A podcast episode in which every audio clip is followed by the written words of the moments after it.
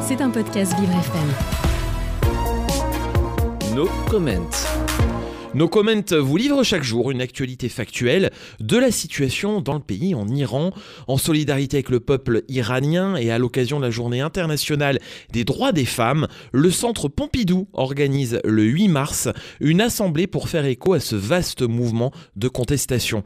À l'initiative de la réalisatrice et plasticienne Batnik Nouchoudi, il s'agit aussi de recueillir des témoignages d'artistes et de réfléchir au rôle de l'art et de l'artiste dans la lutte et dans la reconstruction d'une société marquée par tant de violence.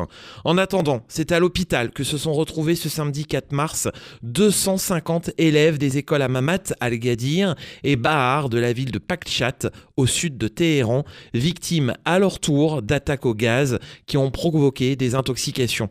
Hier, premier jour de la semaine en Iran, les attaques par gaz toxique contre les écoles de filles, élémentaires comprises, se sont intensifiées en Iran.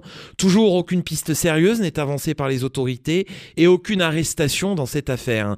La priorité des forces de sécurité semble être de réprimer plutôt les parents d'élèves en colère devant les écoles et les bureaux d'éducation nationale.